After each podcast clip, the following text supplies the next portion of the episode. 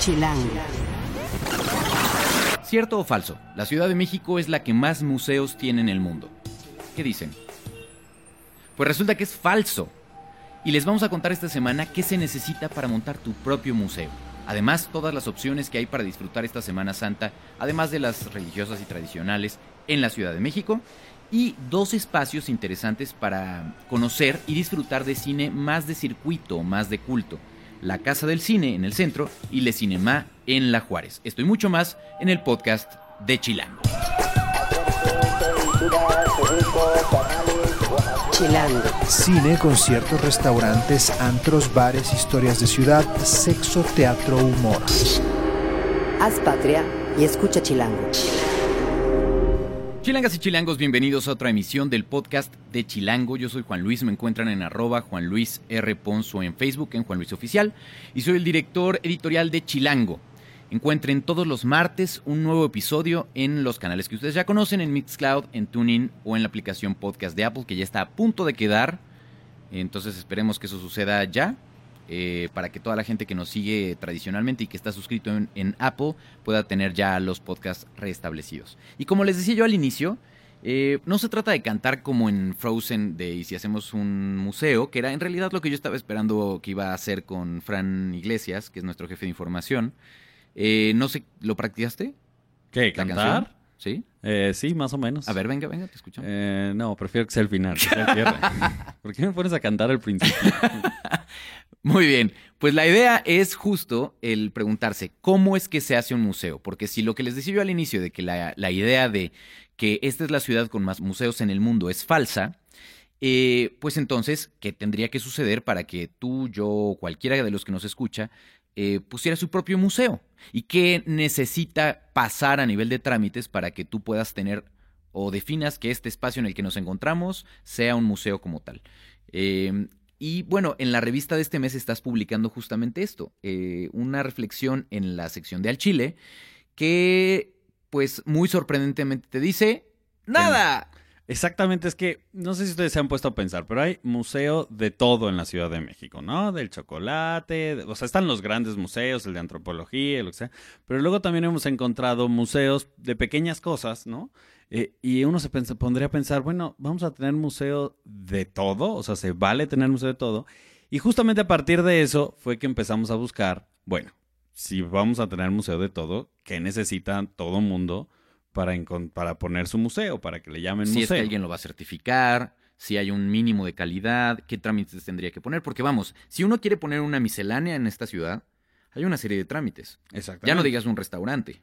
Pues digamos que para un museo tienes que poner exactamente lo mismo que para una miscelánea. Es decir, si tú tienes una cantidad de calcetines increíble y crees que vale la pena hacer un museo, una, no, mostrar tu colección de calcetines y ponerle el museo de los calcetines, no le tienes que pedir permiso a nadie para que certifique que tu museo de calcetines es válido. ¿A qué me refiero con válido? A que todos los calcetines son calcetines de tela o tienen cierta calidad. Es más, no necesitas ni que te digan, tienes que tener 4 millones de calcetines para poner tu colección. Si tu colección es de 15 y crees que vale la pena hacer el Museo del Calcetín con 15, ¿Se podría? Sí, claro, porque no hay una, mm, ni de la Secretaría de Cultura local, ni de la Secretaría de Cultura Federal, que ya existe, ni de Bellas Artes, ni de nada. No hay nadie que te diga, para poner un museo necesitas tener tantas piezas, necesitan estar certificadas.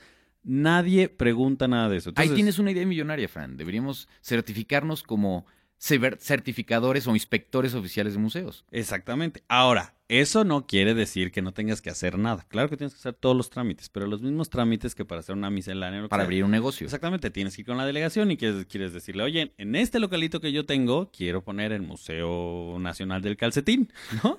y entonces agarras y pones. Y pues te dicen, ok, pues para poner eso tienes que tener un plan de protección civil, tienes, ¿no? O sea, todos los permisos de la delegación para poner cualquier tipo de negocio como tal también tendrías que ponerlo. Ahora, eso no significa, porque hablamos con las autoridades, que todos nuestros museos, este, Están en este caso. o estén mal o demás. Por ejemplo, si tú quieres poner uno que tenga que ver con las bellas artes como tal, lo que sí pueden hacer es, aunque no te certifica eh, bellas artes, sí te da, Bellas Artes puede consulta, o sea, consulta tu proyecto y le da una validez a tu proyecto. Es decir, si tú quisieras poner, ya existe el Museo Nacional de Antropología, y tú quieres poner el Museo Mexicano Antropológico, ¿no? Y con algunas piezas, lo que sí es cierto es que el IMBA te podría, ¿no? O sea, revisa el proyecto y te hace recomendaciones. Así de, oiga, la va a tener un poco más difícil. Eso no quiere decir que el IMBA te puede decir, oye, estas piezas todas son falsas, eh, no puedes poner tu museo, porque no tiene la capacidad el, no tiene la facultad, no es capacidad. la facultad. No tiene bien. la facultad el IMBA Legal. de decir, eh, esta persona no puede poner el Museo Mexicano Antropológico, aunque sea una copia pirata del de antropología. No tiene esa facultad. Ahora, nunca se ha dado el caso, eso es lo que ha pasado. Incluso hablamos con la Secretaría de Cultura local y nunca ha pasado, o sea, no hay casos de museos que se dediquen a, al negocio o a mentir y demás. Lo que sí es cierto es que en la comunidad museológica de la Ciudad de México, o sea, entre los grandes expertos, sí hay muchos debates sobre esa pieza es falsa o esa pieza no es falsa, ¿no? O sea, sí hay como eh, dentro del, de, pues, del ámbito, sí hay muchos debates respecto a, a, esas obras que están poniendo no son las adecuadas o son falsas, y son debates que se van llevando a cabo, pero no hay un órgano que diga este museo está exhibiendo calcetines falsos y entonces no, no los puede exhibir ni nada. O sea, no hay nadie que les prohíba, ni nadie que los apruebe, ni nada. Ni nadie que los de alguna manera certifique, regule o evalúe, ¿no? Exactamente. En el artículo dices eh, que en la Ciudad de México existen alrededor de 160 museos. Lo que me sorprendió muchísimo es que ni la Secretaría de Cultura chilanga tiene el dato preciso. Ese, ese es uno de los grandes... ¿Qué sucede? Que tenemos, eh, tenemos museos como regionales o, o, o, o, chiquitos que abren y cierran, ¿no? Entonces, el número fluctúa bastante. Y entonces, por ejemplo, la Secretaría de Cultura Federal está llevando a cabo, ahora que ya existe, porque no tiene mucho que existe, antes se llamaba Conaculta, está haciendo como el primer censo de los, de los museos. Se sabe perfectamente cuántos son los museos federales, se sabe cuántos son los museos que tiene la Ciudad de México, pero los museos eh, chicos y los privados, pues una pueden abrir o cerrar, eh, además pues no dependen para nada de presupuesto público, entonces eso implica que todas las colecciones, su conservación y demás, pues tiene que ver con un privado y si el privado no lo puede llevar a cabo o no, pues, pues, pues cierran. Lo increíble, sí es cierto, es que en la Ciudad de México hoy la Secretaría de Cultura local no me pudo decir, en este momento hay 160 museos. Hay una estimación de que son 160 museos, lo cual, eh, si lo vas y lo comparas con los museos de otros países, donde sí hay un registro de, de museos, de, como Londres, exactamente, de otras ciudades, es cuando ahí te das cuenta que, eh, pues no somos la ciudad con más museos. En Londres, por ejemplo, hay 184 museos, ¿no? Pero y eso sí, hasta el 2008. Exactamente. O sea, no creo que se hayan quedado con los brazos cruzados de decir, no hay ningún museo desde hace casi 10 años. Exactamente. Y, por ejemplo, París tenía, reportaba 150 museos, reporta en su página. O sea, tampoco es que estemos, sí somos una de las ciudades en el mundo con más museos. De hecho, estamos hablando que estamos en el top 5 en el mundo de las ciudades con más museos.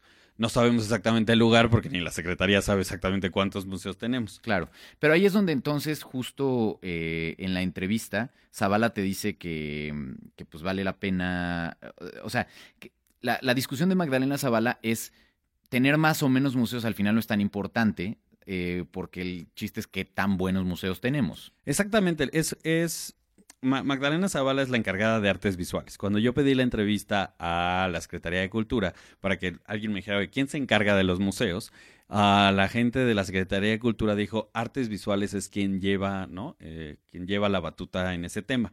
Cuando hablé con Magdalena Zavala, que es la encargada de artes visuales, ella dijo, no, nosotros nos piden validación de los museos que tienen que ver con las bellas artes, no de todos los museos. Pero me dijo, pero pues te puedo comentar del tema. Y hay dos reflexiones importantes. Me dice, son 160 museos que tengamos. ¿Para cuánta gente, cuántos chilangos en la Ciudad de México? O sea, en la Ciudad de México todavía hay una cantidad de gente muchísima, o sea, vamos a hablar que en, en la zona metropolitana son, ah, vamos a hablar de 12 millones, ¿no?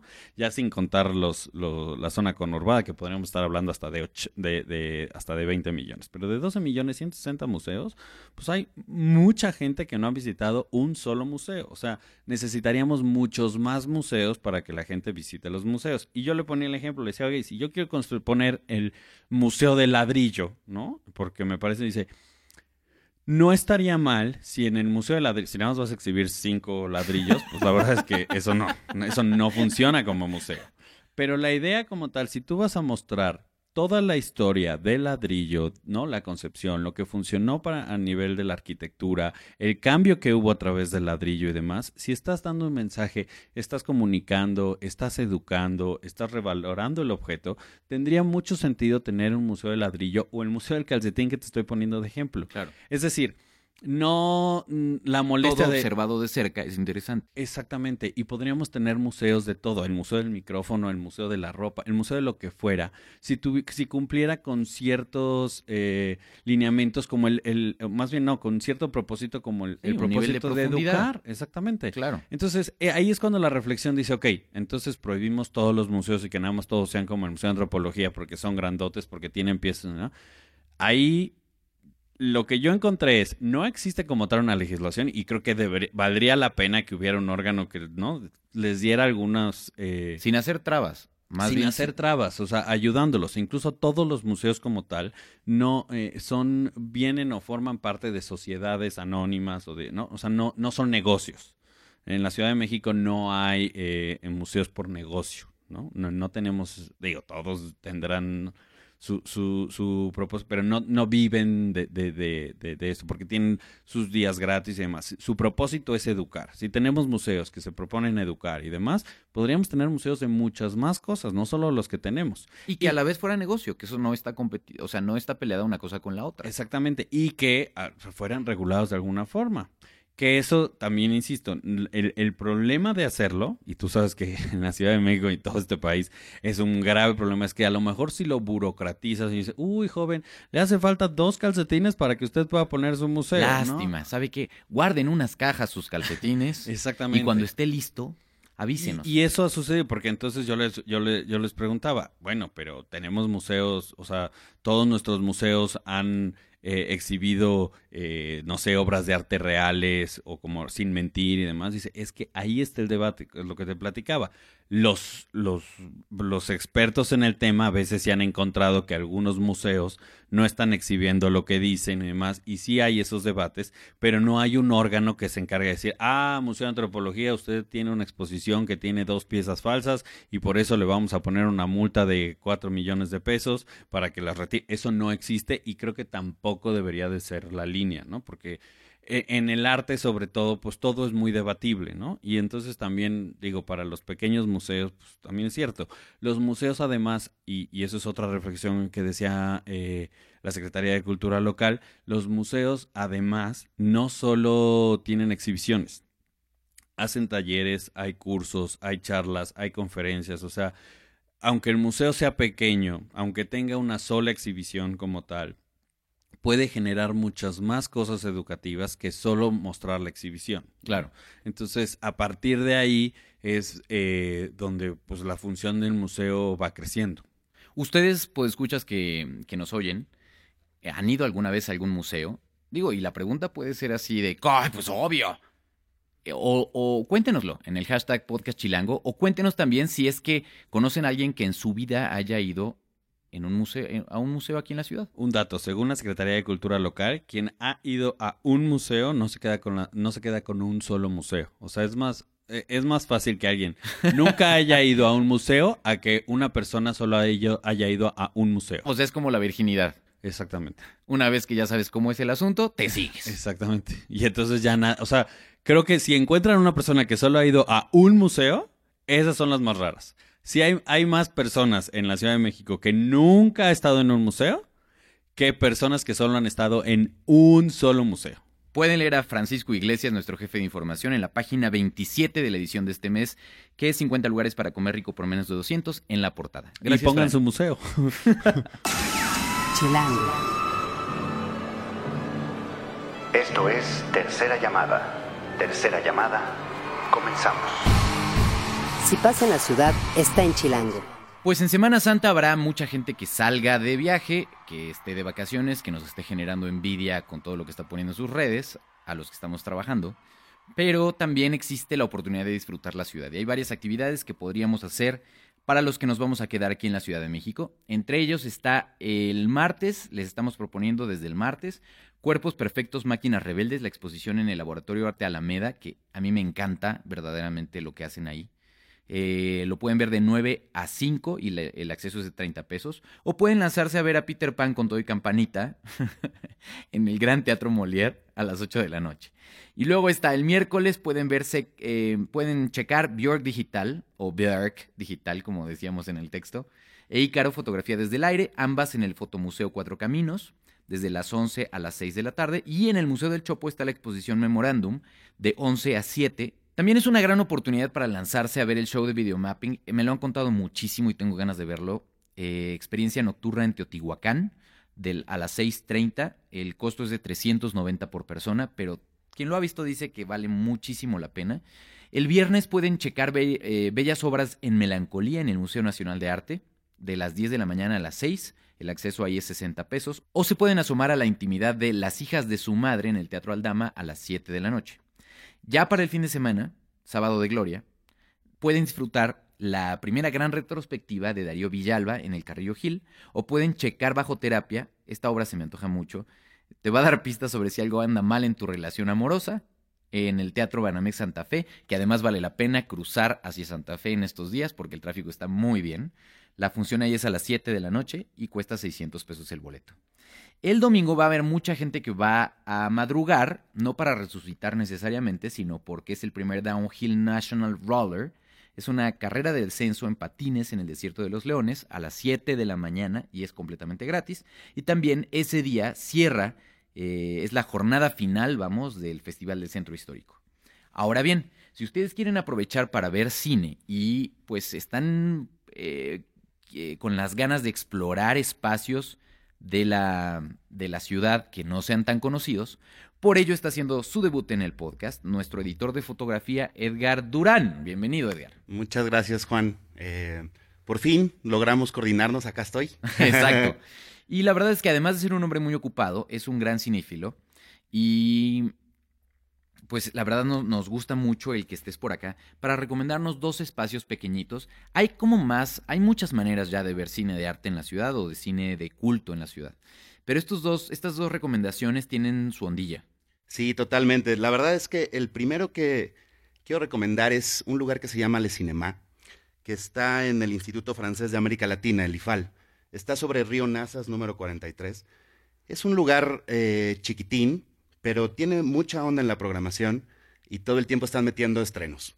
Entonces, a partir de este jueves, y como es jueves 13, Le Cinema hizo un, como una alianza con Feratum, que es un festival de cine como de terror y de género negro y así. Entonces decidieron que cada 13 de cada mes van a hacer una presentación especial en Le Cinema y este jueves es la primera. Incluso siendo Semana Santa. Así es. Herejía. Herejía.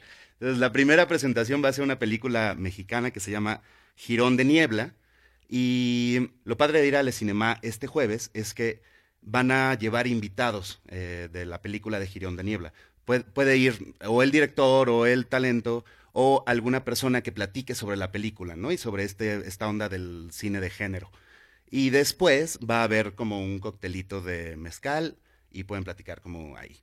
El audio de la sala de cine de, Le Cinema es espectacular.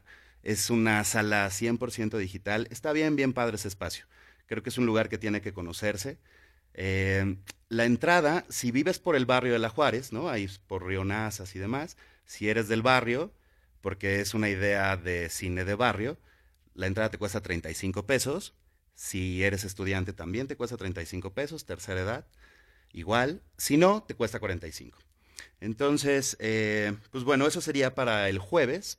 Vayan a ver Girón de Niebla en Le Cinema, conozcan un nuevo espacio, que además está teniendo en este momento Le Cinema, tiene, em, hace poquito estrenó una película que se llama Jackie con Natalie Portman y también Neruda con Gael García.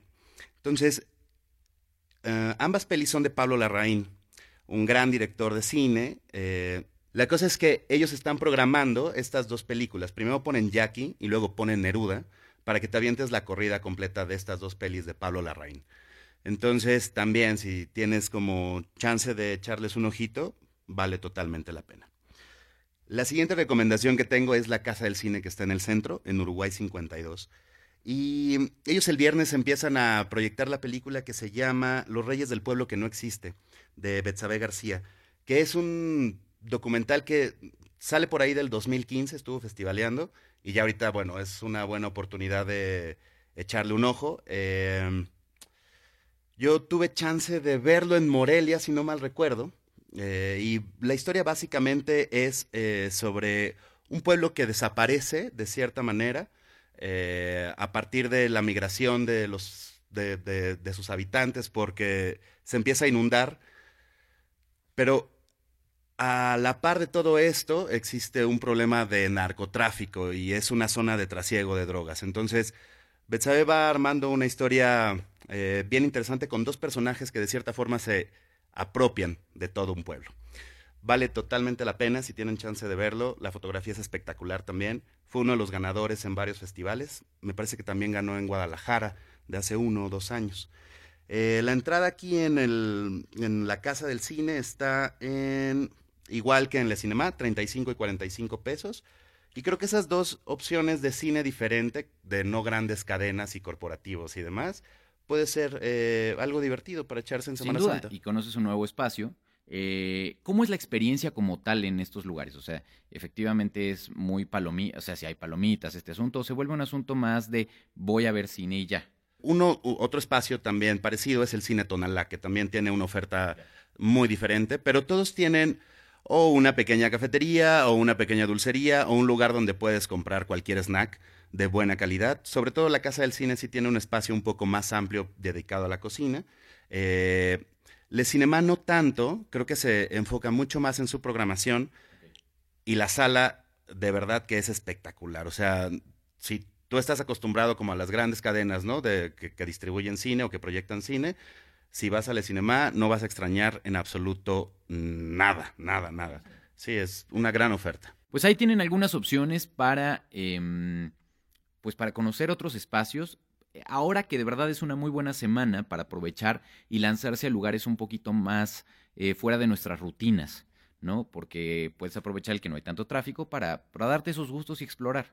Caminar un poco más, moverte un poco más. Eh, creo que puede ser muy interesante para disfrutar estas, estos días de descanso, digamos, en la Ciudad de México para quienes los tengan. Exacto. Disfrutar la ciudad de vivirla. ¿Qué tal que nos despedimos ahora con una de tus canciones favoritas a nivel de cine? Esta, esto básicamente ha sido usado en el soundtrack de varias películas, ¿cierto? Exactamente. Y justo, aprovechando que esta semana eh, soltaron el teaser de la nueva película de Thor, eh, pues vamos a escuchar a Immigrant Song con Led Zeppelin. Buenísima elección, porque además creo que Led Zeppelin no lo hemos escuchado nunca en el podcast. Pueden encontrar a Edgar en tus redes que son Garo Durán, G-A-R-O Durán, así, así me encuentran tanto en Instagram como en Twitter. Eh, les recuerdo nuestras redes, síganos en Twitter, en Instagram como chilango.com, en Facebook como chilango oficial, en YouTube como chilango y en Foursquare estamos como chilango.com. Eh, toda la conversación la ponemos en el hashtag podcast chilango y en la producción estuvo Rafa Med Rivera en esta, esta semana, en el diseño de audio Omar Morales, en la asistencia de producción Alex López. Por favor hagan patria, disfruten estos días, disfruten eh, cómo está nuestra ciudad y escuchen chilango.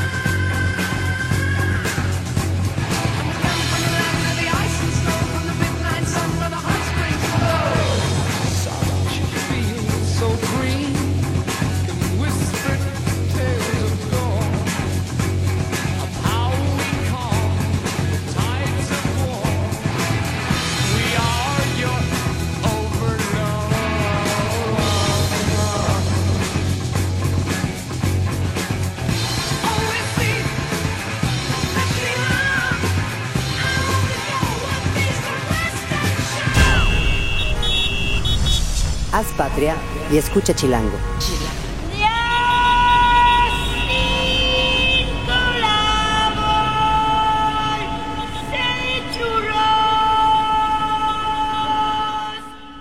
Derechos reservados, Chilango 2017.